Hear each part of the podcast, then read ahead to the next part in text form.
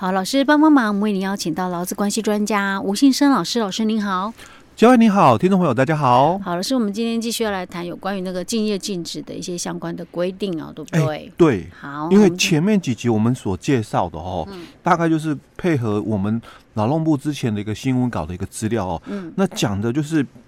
比较就是大方向的哦，嗯、那也简单的介绍了四个要件的一个部分哦，那接下来我们就针对哦要件里面比较细腻的一些的一个。部分哦，那我们来继续做一个探讨的部分。嗯、那当然，我们在前面的时候，我们有谈到了嘛，那四个要件里面，其中哦有谈到就，那你雇主哦要有这个受保护的一个正当利益，嗯哦，那这个劳工担任这个职位或职务哦，要能够接触到雇主的这个营业秘密的部分。是，那这是我们九之一里面的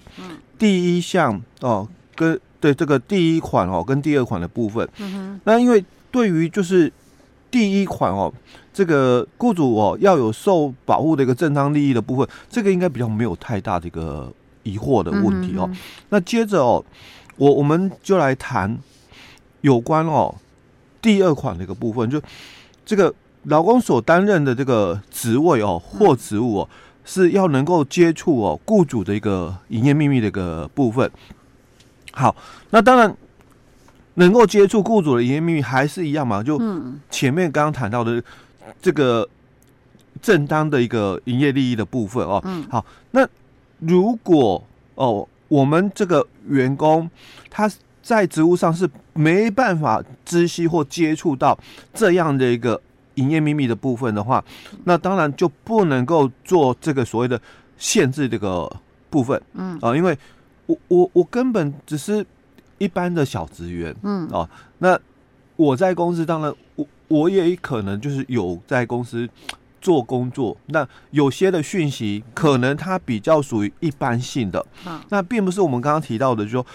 这个营业秘密的一个部分，嗯啊，所以刚刚我才会去特别去谈到说，假如劳工他在工作上是没有办法去知悉或者是接触哦这个。营业利益的一个秘密的部分哦，那雇主是不应该去限制劳工哦从事这个竞业行为的一个部分哦。那因为这个确实啦，蛮多公司哦，它针对反正只要是离职员工哦，通通就是约定哦。呃，在早期的时候，因为以以前还没有。我们九之一条嘛，嗯，所以只要是离职员工哦，啊，通通跟他约束这个，嗯，是因为可能以前没有强制说你得要给对价金，对，全部都给你们那个哎，通通都都来约束就对了哦。嗯、那现在因为有九之一条嘛，所以当然比较不像以往哦，嗯、就是说，因为他可能要付出比较多成 本，但是还有还是有一个问题在，就是说，嗯、那我在。修法之前，嗯，因为很大多数的公司哦，也会采取就是习惯作业了啊。反正新人来哈，那什么文件都通先，通通都先签了，可能都通用的了，对不对？就一一进来哦，通通都签了，然后离职哦，哦也没有再就是重新签订了哦，那就以当初所签的资料哦来做约束了。哦，其实这样不好哈，哎，对，还是要分不同的状况。哎，不是不好，而是因为。根本就无效的问题，因为我我可能哈，我入职的时候，嗯，我到公司上班嘛，我可能是一百年，嗯。啊，可是我离职的时候，一百零八年，哦啊，啊，已经开始实施，哎，对，你已经修法之后了嘛，那你之前所签订的这些文件嘛，其实是没有什么约束力了，因为照新法的规定，你应该要给我一笔的对价金补偿金才对的。OK，那你你之前写的那个文件哦，不能再在这个当成就是约束的一个行为。是。那如果啊，当然公司之后我一百零八年哦，我这个离职嘛，那我我可能有就是说接触到雇主的这个营业秘密的一个部分。那他拿着一百年。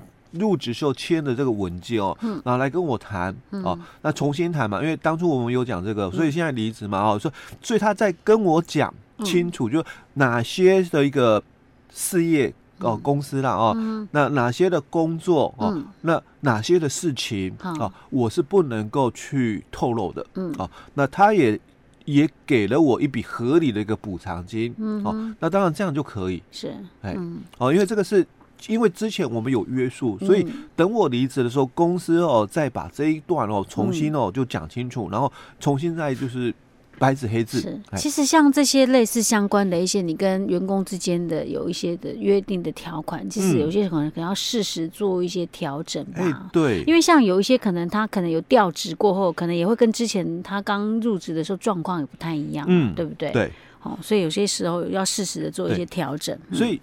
等于说哦，怎么去判断？因为我们刚刚讲是他的这个工作哦，因为。劳工所担任的这个职位或职务嘛，哦，他是能够接触或使用到雇主的这个营业秘密的部分哦，嗯，所以怎么样来做一个判断哦？当然就不从哦老公的一个职称或职位高低哦，或薪水高低来做判断的一个部分哦，因为我们是讲就法规里面是讲说，你是有接触哦到这个雇主的一个营业营业秘密的一个部分的，嗯，有接触到的哦，嗯，所以当然我们从判断里面来看，那可能就从一些的，比如说工作记录或报告哦，那或者是负责案件的内容等等哦，因为毕竟你在公司哦任职这么多年，你可能也接触到了很多这个相关这个资讯讯息啊，那所以你你所接触到的这些东西嘛，所以我说离职的时候，嗯，那公司就应该来跟我讲清楚，嗯啊，哪些事情是我不该说的。哦，还要这样啊？哎，因为可是有没有可能，比如说他已经找了下一份工作了，嗯、结果公司来跟我，我现在要申请离职，嗯，他来跟我说，哎，你哪些公司不能去啊？糟糕，刚好是我要去的，我那这下子不用离职，当然他就要敬业禁止的一个约束嘛，要给这个对价的一个补偿金嘛，哦，哦，所以我们在这个。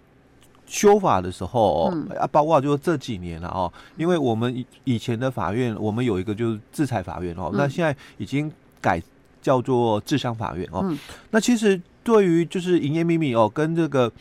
这个我们的敬业禁止哦，其实两个是不太一样的一个部分，但是其实约束了哦，都是希望就是说员工在离职之后嘛，哦，你不要跟我哦，就是。从事到竞争对手公司去，那把我这边的相关的一个秘密哦，嗯，透露出去嘛，因为都是要保护我公司哦。那所以我们才会有刚就是谈到的四个要件。不过因为那个四个要件哦，在呃新闻稿里面他讲的是比较笼统一点哦，所以我们 才会做就是比较细一点这个探讨。所以刚刚就谈到说，那对于我的薪水哦，虽然我的薪水可能也比较低一点哦，那可能啊哦，嗯、我是没有办法去接触到这个雇主的这个营业秘密等等哦，嗯，但是也有可能哦，嗯，我我我有机会去了解一些这个讯息哦，嗯、那这些讯息可能就包括就是说整个在我们的这个营呃营业秘密里面，因为在我们的这个劳基法，嗯。他没有去谈到什么叫做营业秘密，嗯，那我们有一个营业秘密法哦，那里面它就有定义了哦。那其实就它这个营业秘密法里面所定义出来的一个就是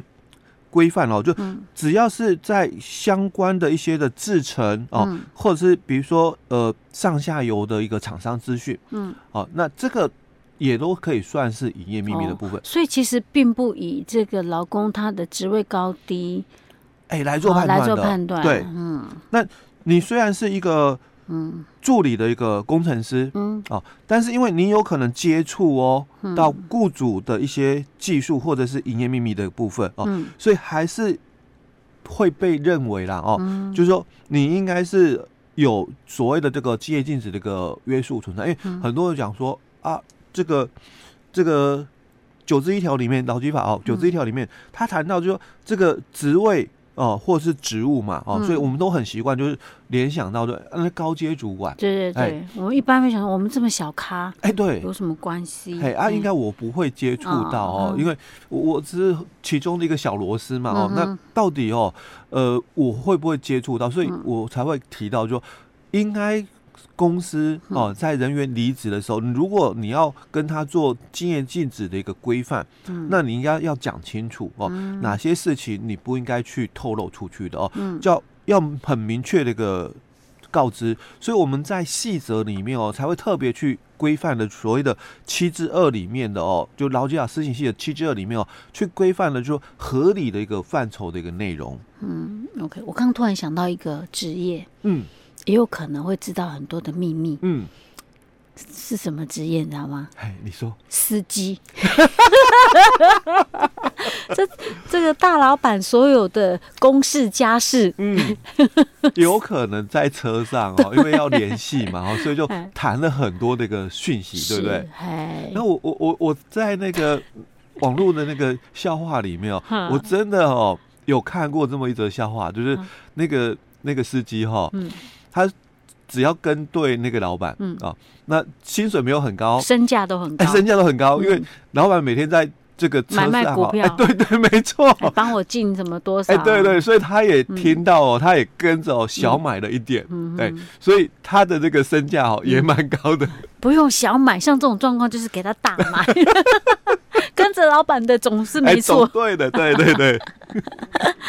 OK，好了，这我们有一点开玩笑，但是不可否认，就是说，其实真的有一些东西是跟他职务呃职务高低没有什么太大关系。哎，对对对，对，你是小喽啰，但是你有可能会知道一些公司的营业秘密。嗯嗯。OK，哎呀，搞不好很多公司反倒是觉得说，哎，应该没有关系，结果没有想到，就因为这样子，对，泄露出去了。真的，因为我之前还真的哦，有遇到一个朋友哦。他以前哦，就是帮我们的这个大咖哦，呃，做那个司机的啊。那因为后来哦，他也就是离开了那个政治圈，那那到就私人公司啊，也是帮老板开车啊。那因为他就负责接送那个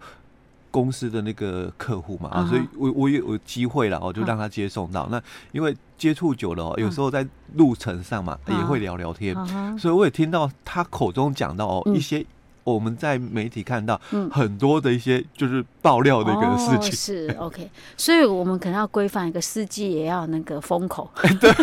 对对，不可以随便听到那个老板的秘密。嗯嗯嗯，没错。OK，好，老师，那我们今天先讲到这儿喽。好。